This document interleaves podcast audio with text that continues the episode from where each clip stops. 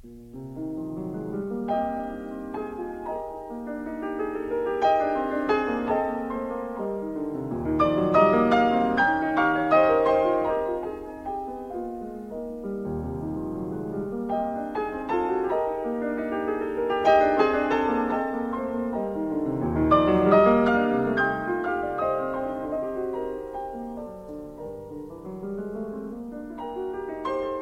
家好，我是麋鹿。今天接着昨天的内容讲妥适。昨天我们讲了弑父娶母的情节，还有年少成名对妥适产生的影响，包括后期他因为参与反对沙皇的运动而导致被判死刑，而在行刑的最后一刻又被赦免，以及流放十年的这种孤苦的生涯。那么今天呢，我们会接着讲。接下来的部分，这里面也包括他长达十年的赌徒的生涯，还有缠绕他一生的财务危机，以及屡次做第三者的经历，还有最后的巨星陨落。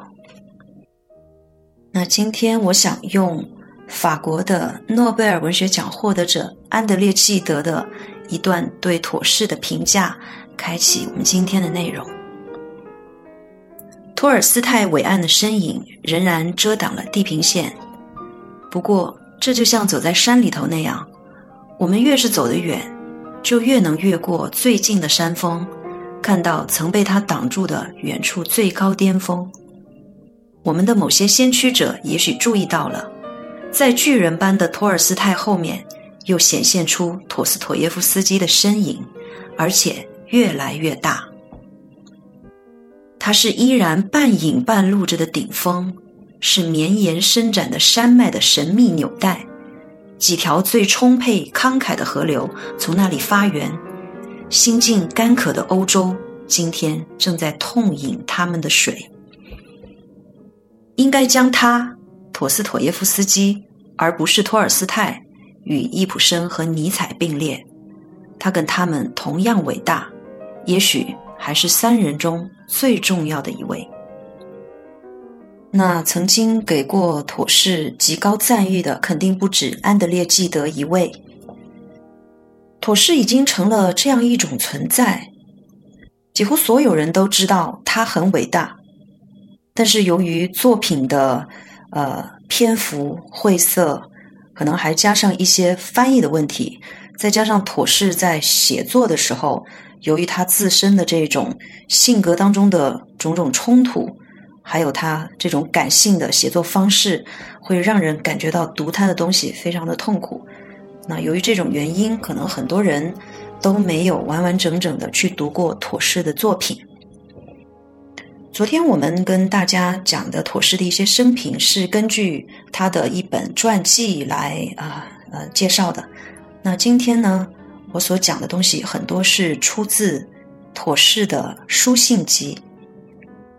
我在做这两期节目的时候，曾经呃找过不同的角度，也换过不同的名字，最后选择了这样一个必要之恶的切入点。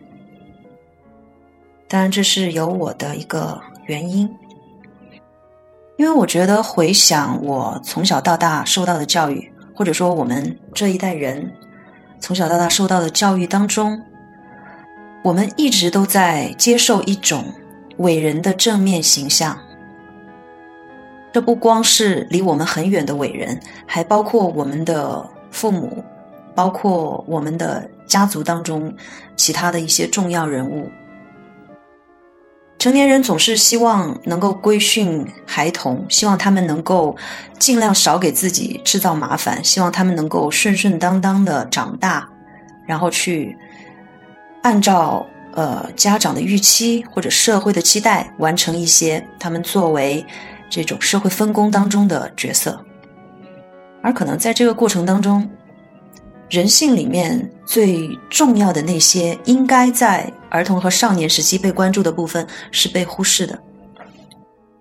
那由于我们在这样种种的一些所谓的榜样的这种形象当中长大，当我们有一天看到他们的不耻之处的时候，那在我们年少的时候可能会有一种世界崩塌的感觉。我相信这肯定不是我一个人的感觉，应该很多的孩子都曾经经历过这样的一种反差。那在出版界呢，呃，对很多伟大的作家或者是名人，都会曾经出版过他们的书信集。那书信集和呃作品是非常不一样的。妥适在创作的时候，并非一气呵成。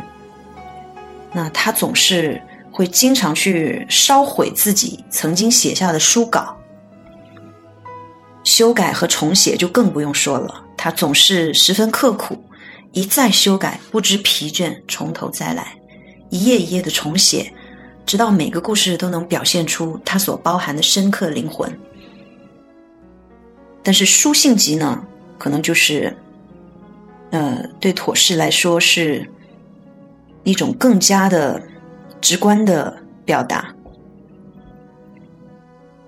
那可能在他的书信集当中，我们也可以窥见他在自己的创作间隙和他人生当中的一些这种变动当中一种特别真实的心情。我想，可能有人会疑惑说：为什么你一定要从妥适的恶来讲他这个人呢？难道妥适不够伟大吗？难道不应该去讲他到底伟大在哪个地方吗？因为现在妥适是呃，算是比较热的一个话题吧。但是它为什么热起来，我也不是很清楚。因为本身妥适在早年成名，并且被介绍到欧洲的时候，呃，就是存在于这个精英阶层的这个关注当中。但是选择来讲妥适的这些部分呢，并不是因为，呃，我要从一个抓人眼球的角度去讲，而是就像我刚才说的，呃，伟人从来都不会是一个毫无瑕疵的圣人，而对于有一些没有廉耻心的平庸之辈，他们在看到这些英雄书信当中暴露出来的跟自己相似的缺点，可能会沾沾自喜。就好像现在经常出现的人设崩塌一样，大家都很乐见这种东西，因为看到这种新闻，看到这些人设的崩塌，可能会觉得，哈，原来这些人也跟我一样啊，也有这么不堪的地方。我讲这些也不希望大家会去觉得，哦，原来妥适也跟我一样，也跟大家一样，我们身上有的恶，在他身上也都有。而是我希望在讲完这些东西之后，大家会认认为，原来即使这些东西它都有，也不能改变它的伟大。我在读妥适的东西的时候，经常都会有一种受到重击的感觉，也可能是因为我本身的经历也比较丰富，在我过去的生活当中，我也做过很多不好的事情。当这些伟人离我们比较远的时候，我们再去看他们，我们再去仰望他们，好像总是希望能找到一个神。但是当你读关于妥适的东西读的越多，你就会发现，我触及到的只是一个这么可怜的生灵，这么命运如此波折，从来都没有在任何一个地方给过他厚爱的这么一个人。他一生疾病缠身，贫困交加，终日劳累，不得安宁。而苦难跟妥适的一生如此紧密相依，好像也成为他天性中的一种秘密的需求。我在看妥适的经历的时候，会想到现在嗯当下教育的一些问题。我觉得现在的人有一种倾向，就是喜欢把任何东西都简化。说到教育，要么就是把人当成机器去做应试教育，要么就是提出不知所谓的素质教育，还有就是现在风行的快乐教育，或者是虎妈狼爸所推行的那一套，一定要把自己的意志强加在孩子上的这一种教育。我觉得这些都特别不好，因为一个人他所需要的土壤和他所需要的成长环境，一定不是这么简单的。在一种被简化的理念的这种教育方式之下培养出来的人，一定是不完整的，而一个不完整的人，当他再去面临真实生活的时候，肯定是很脆弱的。那现在的家长普遍都是怕孩子吃苦，也不愿意让孩子去面对真正的冲突，总是希望他们一帆风顺。那结果就是养育出一代毫无承受能力的人。我是在书信集当中曾经不止一次的向他的亲人和朋友。倾诉过自己的财务问题和发出求救的信号，他曾经这样写道：“我拮据的只想上吊。”托斯托耶夫斯基说：“我没有钱还债，也没有钱出去旅行，我完全绝望了。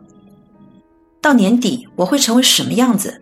我根本不敢想，我的脑子都裂开了，我再也找不到人借钱了。”每半年一次，他就会重复一次这种天真的请求，如此一而再、再而三的说道：“金钱在生活中是如此的重要，这是生命中绝无仅有的一次。”那妥适的这一种对金钱的强烈的需求和他的呃屡次出现的财务危机，到底是来源于什么呢？妥适在西伯利亚的苦役期间。曾经有过一段恋情，而这段恋情并不是我们认为的那种一般意义上的伟大爱情，呃，是两个在这个精神上有强烈的这种共鸣的人并迸发出来的。这段爱情呢，是出于妥适一贯的这种炙热的同情心，是出于怜悯、柔情和献身的需要，还有他承担一切而不回避的天性。当时他娶了一个苦役犯的遗孀。这个女人呢，在当时已经有一个很大的儿子，这个小孩是一个游手好闲的无赖。结婚以后，妻儿就由妥氏来抚养。那在随后的时间里，妥氏的哥哥也离开人世，那其他的这个遗留下来的家庭人员也全部都由妥氏抚养。妥氏但凡有一点积蓄，就会投入到他后期所创办和维持的报纸杂志当中。因此，我们可以看到，陀思妥耶夫斯基要花钱的地方非常多。然而，所有的经济来源都啊，只能靠他的写作得到的稿费。陀思妥耶夫斯基每一次一拿到一些报酬，或者是拿到借到的钱，就会立刻被他之前的债务所吞没。在他五十岁的时候，他写道：“我一生都在为金钱工作，我一生都在穷困潦倒中度过。”而眼前比任何的时候都更穷，他的债务、他的赌博的恶习，还有他本能的毫无节制的慷慨，让他在这个泥潭里越陷越深。金钱问题始终都在干预他的写作，他一直害怕不能及时交稿，而为此他也经历了一种可怕的劳累过度，因为他把艰难的忠诚视为自己的荣誉。宁可累死，也不愿意交出不完善的作品。每一本书都让他感到非常焦虑，对自己不满意，因为他对自己的思想、对自己的叙事、对自己的价值观都是抱有非常强烈的信心的，完全不是一种定制的角度去写一些迎合市场的东西。那么再加上他不断发作的癫痫病呢？对他的日常工作和生活，更是带来了，呃，我们没有办法去想象的这种困难。我们知道，其实现在在文艺界有很多沽名钓誉的行为，啊，有很多追求商业利益的操作，也有很多是为政治服务的这种选择。那，嗯，文人所掌握的这样一些技能和他们思想上的财富。如果用的地方不对，那可能更是令人不齿。那看一个作家或者说一个文人，他是追求的是奖赏、是虚荣，还是现世利益，还是真的在为他所认为的这种伟大之物所奋斗？我们要去看他对待社会对他的这种认同的态度。要去看他接受辉煌成就时采用的方式。那我想到呃一部电影，就是阿根廷的杰出公民里面的这个阿根廷作家在去接受诺贝尔文学奖的时候，发表了一番获奖感言。看过这一部电影的同学肯定都会知道，在电影的一开头，这这个演讲是非常抓人，逼格很高。那其实我觉得，这个可能也是现在最缺失的一种文人应该有的风骨和态度吧。那这一段呃演讲大概是怎么说的呢？那这位诺奖获得者丹尼尔站在领奖台上说道。今天我拿到诺贝尔文学奖，很兴奋，但另一方面又让我非常痛苦。你们这样一致的赞赏与认同，与一名艺术家的没落有着直接且确凿无疑的关系。你们今天能够把这个奖颁给我，证明我的风格很合你们的口味，但这样的合适性与艺术创作该具有的那种内在价值几乎没有联系。感谢你们决定了我创作生涯的结束。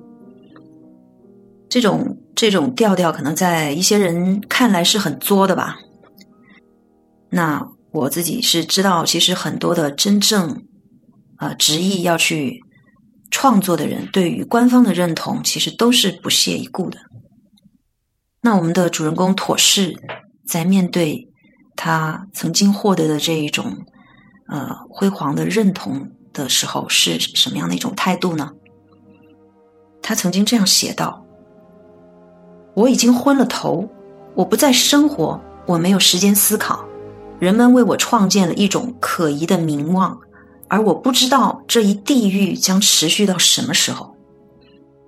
他是把这一种认知度以及人们对他的关注当做是一种地狱。很多时候，呃，这个东西真的是特别的矛盾。我想每一个。刚刚初出茅庐的文学家、艺术家，或者是任何一方面的创作者，都很希望成名。但是，当名誉和其他随之而来的一切席卷了他们的生活的时候，往往又会感觉到被这种东西所绑架，以及带来的创作的枯竭。那艺术界大名鼎鼎的罗斯科，啊，也就是那个经常拿单色刷了一整块画布的。这个抽象派艺术家，他的作品在这个拍卖市场的价格都非常的高，而他本人也长期受到这个抑郁症的折磨。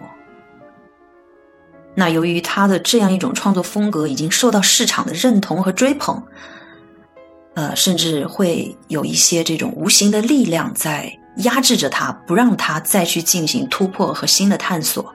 那就在这样一种。极端的痛苦和困顿之下，罗斯科最终选择了自杀。我觉得很多人都会简单的把艺术家和这个文学家或者啊其他创作者的这种自杀归咎于他们的精神不正常，而我觉得这正是普通的庸人无法去理解他们所面临的那种巨大的拉扯和他们在自身的桎梏当中无法突破的痛苦。那么昨天我们呃曾经提到过，妥氏从小就希望能够到欧洲去，呃旅居一段时间。那这个愿望呢，终于在他一八六三年的时候实现了。在一八六零年代初，他爱上了一个年轻的姑娘，呃，名字叫做苏斯洛娃。而当时呢，他跟他在西伯利亚的这一位。妻子还没有离婚，那这个叫苏斯洛娃的姑娘是非常的缺乏生活经验，天真烂漫，啊，也对一切都兴致勃勃。在这个姑娘眼里，托斯托耶夫斯基是一位英雄，也是一位受难者。而妥氏的死无手记也让他的整个形象显得十分高大。嗯，妥氏的这种苦难和荣誉，把这个少女弄得是目眩神迷。对妥氏顶礼膜拜，而妥氏呢也毫不吝惜的为这个姑娘开辟了文学活动的场所，并且把她的习作和自己的呃这个文学作品刊登在一起。那到了一八六四年的春天呢，妥氏就想邀请这位女朋友到意大利去度夏，而这个时候苏斯洛娃的心中反叛情绪已经苏醒。而且对他们两个生活当中的种种纠葛感到很厌倦，于是就自己先到了巴黎。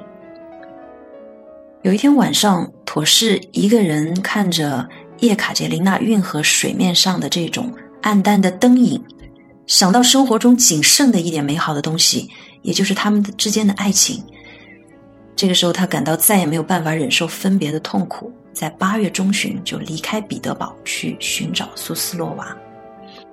当他见到苏斯洛娃的时候呢，苏斯洛娃已经进入了另外一段感情。土氏问他。你幸福吗？幸福吗？你只需对我说一句话：你幸福吗？土氏跪在地上不起来。苏斯洛娃发出了一声难以听见的回答。土氏说：“怎么会这样？你爱着，却又感到不幸福，这可能吗？”而苏斯洛娃平静下来以后，就向妥氏和盘托出了他的那一段感情，就是一个特别俗套的故事。这个女孩爱上了一个富二代，但是这个富二代呢，对她却是玩弄和敷衍的态度。那性格暴烈的苏斯洛娃就曾经还做出要么把这个富二代杀死，要么自杀的这种决定。这个时候，我们的妥氏又担当起了无私的安慰者和毫无用处的第三者，以及勇于牺牲的朋友这一类的角色了。那在妥氏的劝说之下，苏斯洛娃就放弃了这些疯狂的打算。那由于在这个时期呢，妥氏其实已经背上了沉重的债务。妥氏对赌博的热情和他对于自己的这种能力的盲信，持续了很长一段时间。他总是希望能够在赌场上大赚一笔，然后解决自己的财务问题。的确，也曾经有那么一些时候，他在轮盘赌上面赢了很多钱。那当他想要把这种赢面扩大的时候，等待着他的呢，就是一贫如洗。在欧洲的时候，他们在非常著名的巴登红堡的这个大赌场待了很久。那到最后呢，真的是输的连底裤都没了。那么妥氏就典当了自己的怀表，而苏斯洛娃也典当了戒指。那由于他们没有没有旅费，呃，回国只好又等待从彼得堡寄来的钱。那最后由于妥氏没有办法抑制对轮盘赌的迷恋，又再一次回到了巴登红堡，而苏斯洛娃呢，就一个人回到了巴黎，这也是他们最后的一次分手。那么这一段为期长达十年的赌徒生涯，就为妥氏的优秀的中篇小说《赌徒》提供了丰富的素材。那么妥氏的后期曾经又有过一些恋情，那那在他的晚期呢，他又曾经跟自己的助手结婚，在跟助手结婚之前，他爱上一个呃女性呢，也是还在一段婚姻当中的。那嗯。妥氏的传记也有很多个版本，他一生的生活经历非常的丰富，可能几本书都写不完。单单是要讲他的生平，我觉得都可以讲几天几夜吧。我在准备这一呃今天的材料的时候，也是觉得越准备越多。但是我呃最终还是决定回到我们的这个主题上面来，就是妥氏在他一生当中的这些。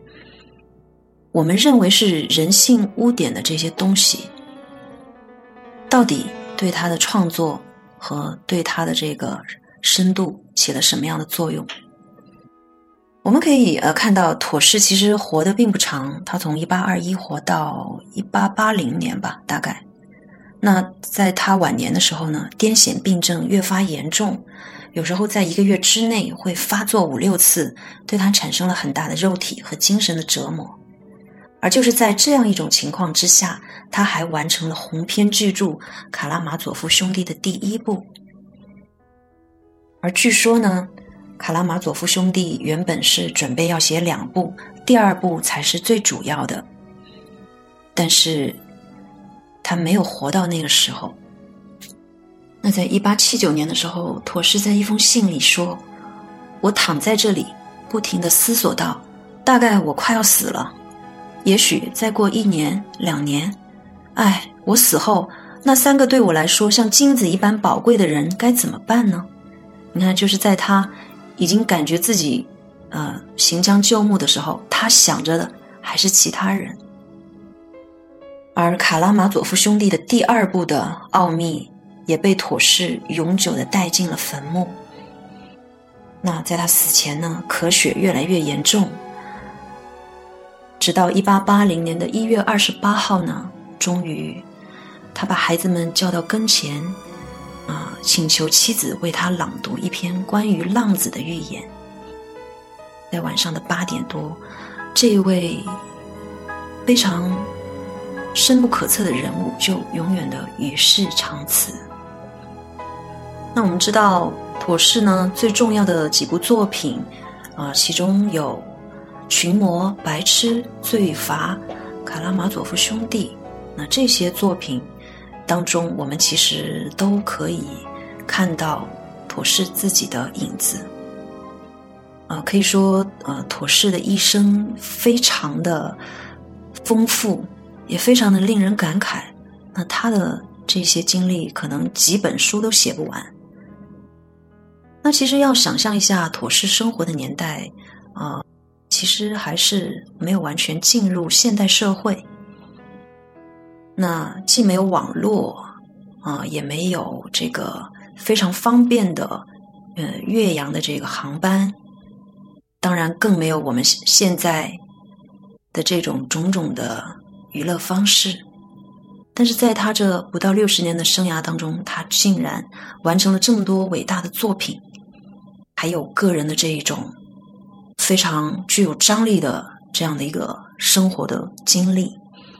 那对比我们现在看似啊非常呃漫长的这个寿命，还有我们看起来很丰富，但是其实却乏善可陈的生活。看起来选择众多，但是其实却单调乏味的娱乐方式，那可能我们都可以啊想一想，到底什么才是真正的生活吧？那我相信读妥适的东西肯定会非常的痛苦，但是如果大家有时间的话，也不妨从他的传记和书信集开始，通过了解妥适的生平，更好的去理解他在作品当中想要表达的东西。和他对人之命运这一种啊始终非常深切的关怀，和他对自己信仰的这一种笃定啊，还有他后期的一些变化当中非常真实的面对自己的这样一种态度。那妥氏的高度和他的深度，可能是在他之后的很多年大家都探索不完的，而我们。这两期所讲的这些必要之恶，我觉得也是现在的这种比较单薄的生活当中很重要的一个东西。如果一个人他在规训之下，或者在这种高压之下没有去做过恶，那可能他也就不会有受到自身的这种忏悔的惩罚的机会，而这个也正是一个人真正完善自己的途径。那么，关于妥适的故事还有很多。如果以后还有合适的契机，我也会再一次来讲。啊，因为毕竟他的作品我也没有看完，所以也许在我对他有更深的了解之后，我会再次开一个专题来讲妥适。讲妥适是一件很消耗的事情。嗯，我在准备的时候也感觉到很疲劳，但是我知道明天我。啊，在回想今天做的事情的时候，我又会重新有力气。那么今天我们就讲这么多。呃，明天呢会给大家介绍俄罗斯的音乐家。我们明天见。